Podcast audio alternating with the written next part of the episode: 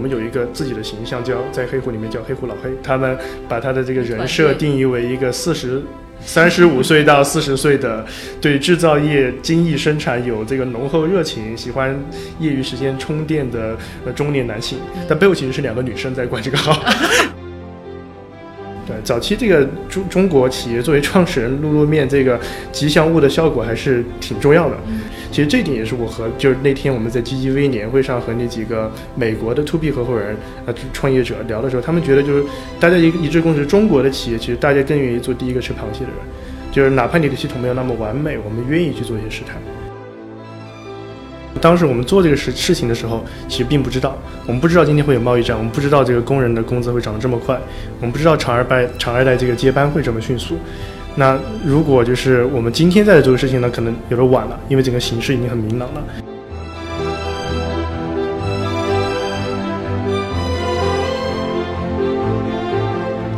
嗨，各位听众朋友们，大家好，欢迎收听本期的创业内幕，我是主持人丽丽。这是一档由 GGV 纪元资本发起的访谈节目，旨在为中国的听众提供更具专业视角的创业话题沙龙。我们深信，听故事是人类的古老本能，也将在每一期节目中尽可能的帮助嘉宾讲出他们最精彩的故事，讲出他们的创业内幕。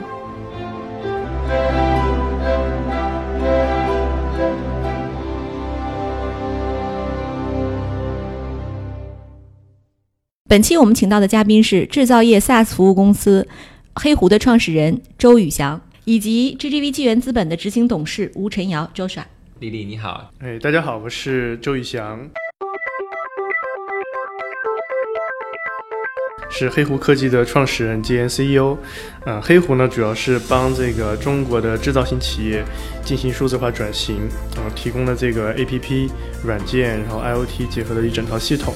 让大家可以在这个数字的驱动下快速进行生产和制造。对，其实说到这个话题，我们往社会这个话题上去扯一扯哈。那个，呃，我其实是认识好几个这个厂二代的，就是他们那个工厂都非常大，其中有一个是做那个就是呃面料。就是那种特殊的那种防防水面料的，中国全球最大的一家工厂。然后他的那个孩子哈在接班。然后我其实觉得这个中国这几年就咱们的这个教育成本的提升，到呃包括说这个家长他其实越来越有意愿把孩子送去国际化的这个去学习，就像宇翔这个背景是一样哈，对他们接下来提升整个工业中国的工业水平是有非常大帮助的。当然有一批孩子可能就不愿意去回去做这个厂子管理了，有一批呢愿意回去的，通常都对数字化的接受能力非常非常强，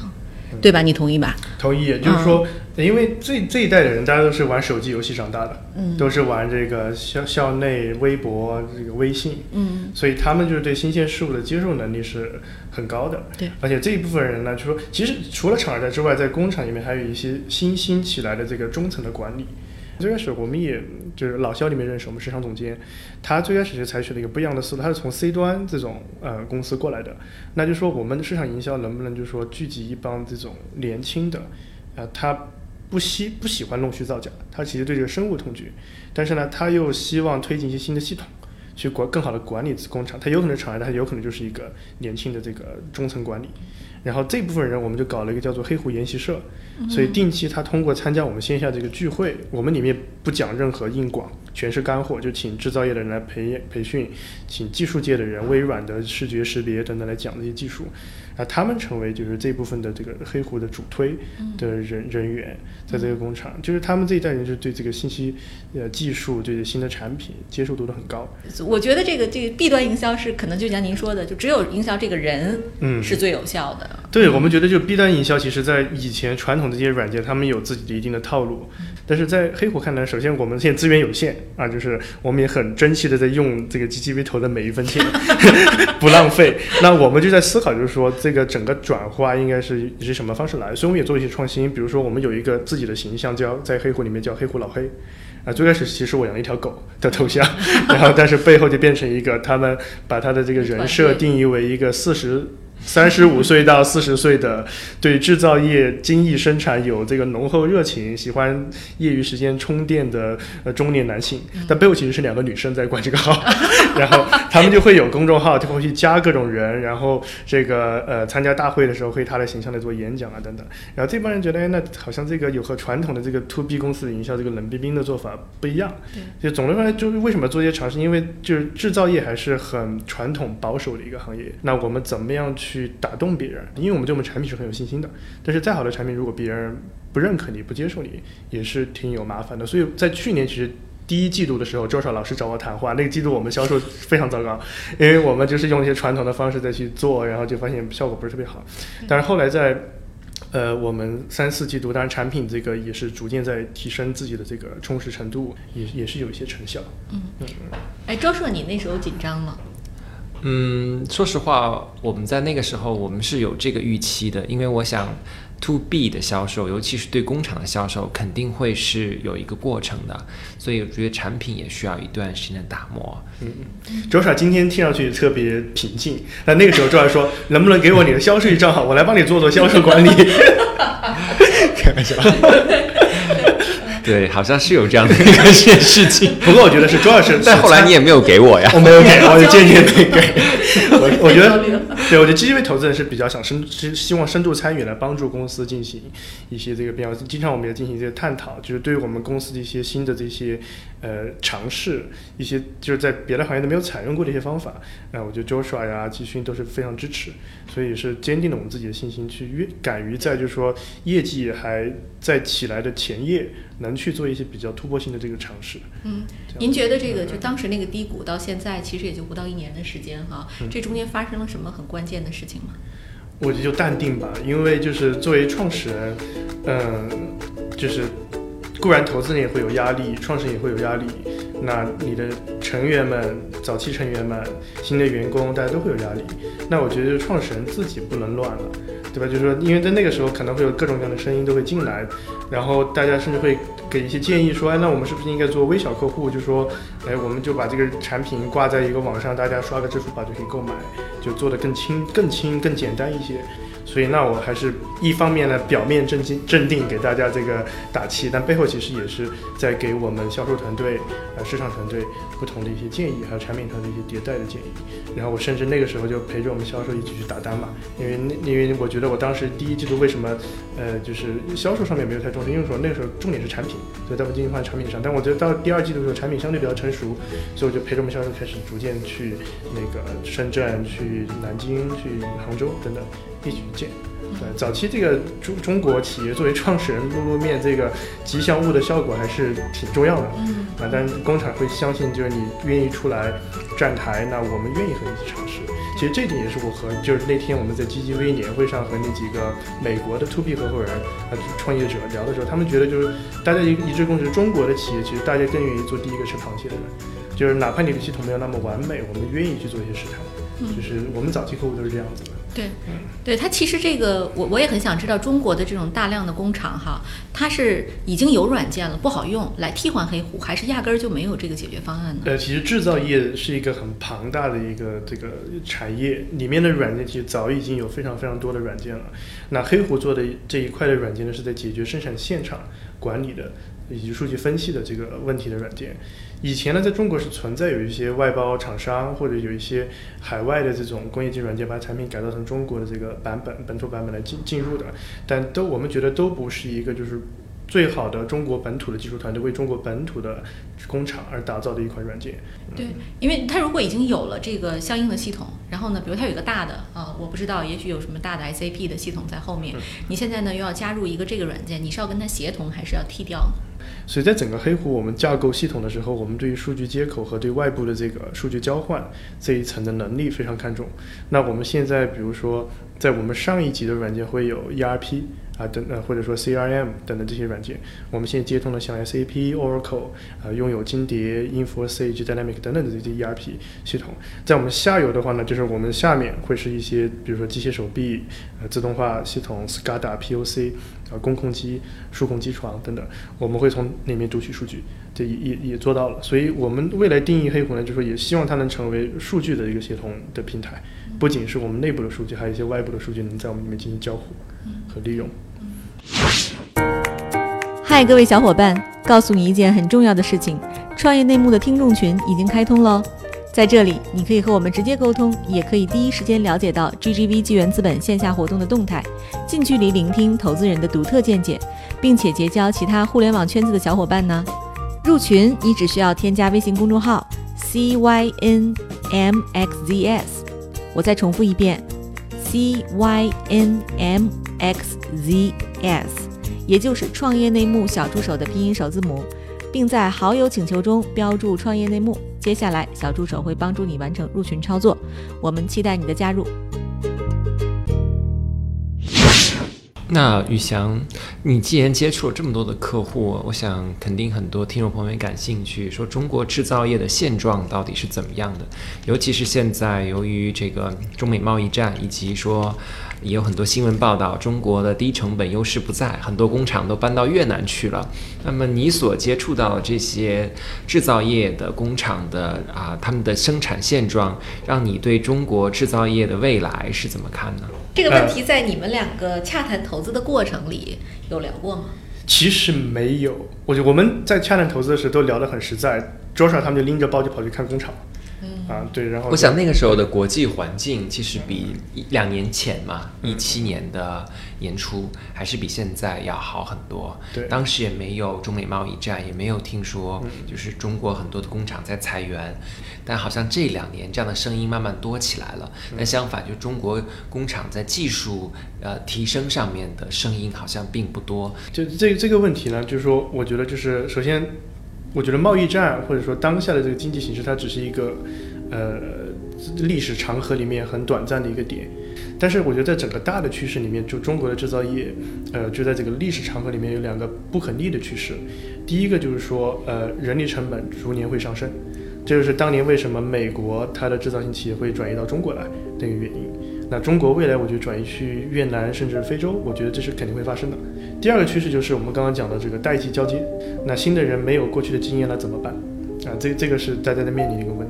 这两个问题，那对于第一个问题呢，就是说我们反观美国的话，其实虽然有很多厂搬到了中国来，但是美国本土的制造业还是很多呀。不然，川普为什么会在他这个选举当中会如此倾斜他的政政治立场去迎合这个呃中东部等等这些制造业大省的这些选民？但是他们为什么这些这些企业当年能留在美国，就是因为美国的制造型企业往中国转移是中国劳动力便宜，但是当年这些厂在很早就完成了自动化的这个升级。所以，比如说像波音啊等等这些厂，它根本就不需要这么多人，就是人的手还是生产工具去造，所以它的这个整个成本结构里面，就是人工的这部分的低廉或者价格更高，对它没有太大的影响。所以在美国这样企业，那我觉得类比于中国在当下的这个转型呢，所以自动化也在发生，然后甚至是在这个时候，我们甚至可以弯道超车。那我觉得中国工厂也不是一定要搬去越南和非洲。呃，就前段时间接触了一个企业家，他是造家具的，然后他。以前就是它产下面有很多家厂，一部分的厂呢是做那种标准的家具，就是你家就是设计好就造一千件一万件啊，每家都去商场里面买。然后它一些比较新突破的一个家具产线呢是做这种定制化家具，它甚至能做到就是说一个用户就做一单。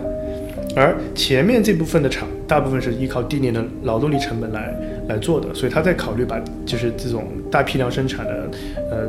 标准型的家具工厂搬到越南，因为那的确便宜，而且它的技术要求不高，越南的人员培训一个月就可以上手，然后中国人的成本已经达到八千，越南可能就是两三千块钱人民币。所以这可以可以做的，但是第二个部分，他觉得反而是中国消费，它的消费者的人群在改变，这部分的年销售在逐年上升，第一部分的年销售在逐年下降，第二部分定制化的这个家居制造，我他觉得越南的这个工人们是达不到这个水平，啊，甚至他在中国的工厂已经开始装了机器手臂了，他们觉得这部分工厂肯定应该是待在中国，是不一不一定需要把这个工厂要转移到那个第第就是非洲或者东南亚去的。然后对于代际交接呢，那就是你怎么样做好这个知识的传承，甚甚至是说，呃，这个软件本身它可以跳超越你人的以前老师傅的判断了。也就是说，可能工厂未来这个所谓的工人，他的角色会发生完全不一样的定义。以前就是说你的这个技能是你的生产有多么技艺多么精精湛，质检的这个呃识别识别率准确度有多高，可能未来是你如何能更熟练的运用一套软件，或者更能更熟练去解解解读一套数据。就我觉得可能会是这样子一个转变。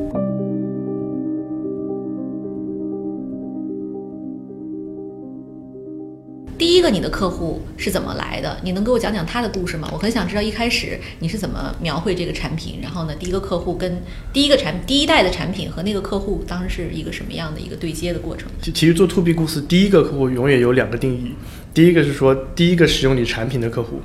第二个是说呃第一个为你的产品而付费的客户。对吧？第一第一个使用我们产品的客户，那就比较简单，就是很多人大家都对这个，就是像这些中层管理，他对技术是非常呃热爱的，他也希望能有更新鲜的这个技术进入到一个他平时天天工作的一个很落后的环境。那只要我们去带着这个产品，他愿意去试探。就像当时周少我们一起去的杭州那家厂，他的他就是愿意试探。当时我们就不收钱，我们说我们也在打磨这个产品，然后他们就中间反正你犯了一些错误，软件稳定性他都能容忍。然后第一个真正付费的客户，其实是在我们去年，呃十月份签下来的，啊，他这个厂是叫呃这个信息可以公开，它它是一家上市公司，做这个呃净水器的，它供应给这个迪士尼还有美国家庭那种很大的这个整屋净水，然后呃它叫开能，它在上海浦东，然后我们和这家厂接触也非常偶然，其实整个打单的过程非常的快，从接触到签单三周时间吧。对，就超出我们的这个预想，主要是因为就是说，我觉得他们，呃，我们很坦诚，我们就这个产品，我们会说我们现在还没有任何这个付费客户，但是呢，我们希望你们成为第一家，我们对产品足具有足够的信心。那他的那个，他当时那个呃厂的这工厂主，呃，也是他的爸爸是这个工厂的创始人，然后后来他接班了，但他现在也也也比我大，其实虽然是二代啊，那他的思路也很新，就是说他在工厂是从一线工人。锻炼，直至今天做到这个很高层的这个职位的，所以他就清楚整个制造环节，他心里面有已经时时刻刻在构想，我应该以什么样的系统去改变它。所以当黑狐我们他之前建了很多很多传统的这个工业级的软件都没有。戳中他这个点，或者说和他心里面构想的这个蓝图是有差距的。但是当我们黑狐和他讲的时候，我们说我们产品原来现在稳定性也不高，但是我们是这么来思考的，我们这么来利用数据的。那他就说，当时就很兴奋，当场就说我们就开始在谈这个合同了。那你呃，能给我们讲讲你怎么吸引投资人的故事吗？是啊，正好融资一直都比较容易。其实我融资很佛系，就是的确很容易承认这点，就是但是我从来没有主动去，就是为了以融资为目的而去见投资人，或者说请个 FA 出去整个街上走一圈这样子。因为每一轮融资都很巧，像第一轮融资我们投资的是真格和华创嘛，然后我们当时就在工厂还在做这个 prototype 的时候，然后投资人就找来了，就说我们愿意继续投你这个项目。然后在 GGV 那轮的时候，就是我记得正好是两年前，应该如果没错的话就正好是两年前。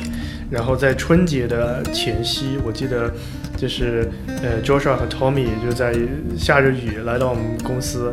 然后这张微信加了我微信嘛，但是我当时其实我听过 GGV，基金很知名，但是我不认识他们俩。然后呃，我就说我们见一下吧，因为那时候其实我们账上的现金还蛮多的，我们也没有考虑就说要一定要这么仓促的开启一轮融资。但是他们来了以后，我觉得首先就是聊问的问题都很犀利，然后我们的弱点强项都问出来了。然后完了以后，第二次的话，他们就陪着我去了工厂，然后就去到现场，就是问的问题非常细致，然后甚至把我们就是就。怕我们施加影响，就把我们隔离开，就是闭门访谈的这个工厂，这个 太像周川的风格。对对对，然后，当然我们也没什么可隐瞒的，我觉得就是了解呗。然后呃，然后完了以后，应该是在除夕的前三天还是前几天，和季勋在酒店大堂，我们聊了一下午。在在香格里拉。对，在香格里拉酒店大堂，我们聊了一下午。嗯，对，呃，对，然后，然后完了以后，就当场大概季勋就说，那我们就决定跟进。然后，同样，我们上一轮和金沙江和贝塔斯曼也是，就是当时我去斯坦福在聊一个合作，然后，呃，金沙江的合伙人，我们就在那个，呃，斯坦福旁边，我们吃了个晚饭，也是他们中国的一个团队介绍，啊，聊着聊着聊得很好，就是说他就说，那不得提前开启轮融资？那账上我们还有几千万，然后，然后我们就说，那好。就就就就就完成了。对，to B 的投资和 to C 它的判断标准有什么不同？嗯，我觉得在爆发力上面来说的话，to B 会比 to C 要慢，所以对于爆发力的慢，一方面是因为 to B 它的决策流程相对 to C 来说是更长，另外是在 to B 的打动上面，就是所谓的用户价值这一块的话，to C 会比 to B 要容易，所以你可能在于 to C 的公司，你会看到说它的。员工的构成的背景都比较相像，但于对于 to B 的企业来说就不然。首先你要有销售，那么其次你还有产品和研发，还有售前和售后。那对于一个 CEO 来说，我觉得挑战会是更大的，因为你必须要懂产品，你同时还要懂销售，还要懂市场。那销售和市场背景的 CEO，你同时还需要去理解产品，而这个产品呢，又不是像 to C 一样，可以根据自己的体验、自己的直觉和自己。通过自己周围的亲戚朋友们去了解，去有一个一个直觉的判断。所以这就是为什么，就是其实我我其实觉得这个今天这个故事哈，可能很多听众听了都会觉得三观有一点被冲击。就是他们以前认为啊，投资人是有钱人，就是你我听到大多数的评论是这样，其实投资人挺辛苦的。你看，你要到工厂里去跟那个工人去访谈，然后这只是其中一个项目，你可能只访谈了一个工厂，你还要再访谈其他很多工厂什么的。我之前听过有个投资人跟我讲说，他是做呃小额贷款的，他是做那个电摩电动车有一个项目，专门做那个电动车小额贷款那个。他说他真的就在新疆当地蹲了一个多礼拜，就在一个信用社门口每天数有多少人来。还不能让这个公司知道，就在对面租了一个一个旅馆，然后就就蹲点在那里。其实还真的是挺挺辛苦的一事儿哈。对于呃宇翔这样的这样创业者，他如果是真的想去。嗯，赚钱或者是说骗投资人钱的话，他有大把大把的机会和选项可以去为什么选择工厂？为什么要选择这么一个艰苦的？而且他是放弃了，我相信应该是放弃了比较高薪的薪水才去来做这样的创业的。所以在验证这个环节，我们倒是不担心，但更多的是去发现这个环节，看看确是不是中国的工厂真的有这样的这种机会，以及时机点上是不是真的说中国的工厂到了，他们开始在考虑。数字化转型，以及说已经整个工厂的这种能力都到了这样的程度。对，我觉得周二说的特别对，就是其实黑狐能有今天的一点点成绩吧，我觉得百分之九十九可能都是因为这个时代，我们踩在了一个正确的节点上。而当时我们做这个事事情的时候，其实并不知道，我们不知道今天会有贸易战，我们不知道这个工人的工资会涨得这么快，我们不知道厂二代厂二代这个接班会这么迅速。那如果就是我们今天在做的事情呢，可能有点晚了，因为整个形势已经很明朗了。但在那个时候，我们开始做的这个准备，我觉得是运气比较好，真的是运气。我们还是回到你个人的这个问题，就是你其实做呃金融这个精英啊，就收入又高，然后又体面，为什么会想去创业，而且是这么苦的一个方向？当时其实做投行就是让我看到了 一些产业的机会嘛，但是当就是整个华尔街就是做投行，可能大家也就做一两年，然后就去做投资了。我觉得就是因为海，我从呃十八岁就在国外啊念了一部分的高中，然后大学，然后之后又在香港，其实不接地气的。就是当我看到就国内其实，在 C 端的这个就是这个行业这个科技领域有这么多的公司，呃，甚至超超越了美国。那我觉得就是说，一反观之就是说，在整个制造业或者说一些传统的企业服务，却没有人把一个很前沿的技术带进去，我就觉得这个这部分的产业特别可怜。就是我觉得这个东西可能就是得有人来做这个事情，然后于是我就就就回到了国内。但其实在商言商，它是一个事情，可是它是不是一个好生意是两码事儿。你你认为它是一个好生意的判断在哪里？我觉得其实。就是社会不公平的存在，比如说技术的这个分布的不公平，本身一方面从就是把自己拔得很高的角度来讲，这么不公平，但是从另外角度讲，它就是蕴藏的机会，对吧？不不公平的地方，说明它会被就是 underserved，它没有那么多的东西去满足它。啊，包括现在大家提的很多的这个四五线城市的一些 C 端的需求啊等等，那我们在工厂也看到了这个点，我觉得它本身就代表了巨大的这个商业机会。在国内一直有一个辩论，就是关于 SaaS 这个领域，就是说你应该做大客户还是小客户还是微信客户。其实在中国以前起来的，就是五年前吧起来的这些 SaaS 公司，大部分是服务小微企业的，就是包括你提到钉钉啊、Teamvision 等等，但是这些公司做的非常出色，在各自的领域。但是在我看来的话，我觉得就是说。其实 SaaS 的本质，不管怎么去说，它分年付费基于云端，它本质还是软件。就是你轻的话，你有轻的价值，上线快，等等等等。那你重的话，你可能做的东西更全面。那我们永远是在这个价值里面为导向，这个用户提供点。所以基于这个价值提供呢，我们就就思考出，呃，也许可能中型的或者中大型的客户是我们最想服务的这个群体。那为什么呢？因为特大型的客户，他可能已经有很好的 IT 团队了，那他甚至就是说那些 IT 团队，我觉得他做的产品会比我们好，因为他专门一个团队养了一百多人来专门服务这个企业。那对于小微企业的话呢，可能它本身的现在的诉求不在效率的提升，他可能接了这单没下一单，可能还在思考这个的阶段。那我们觉得也许这个定位就是我们黑虎定位的中型和中大型的客户这个点上。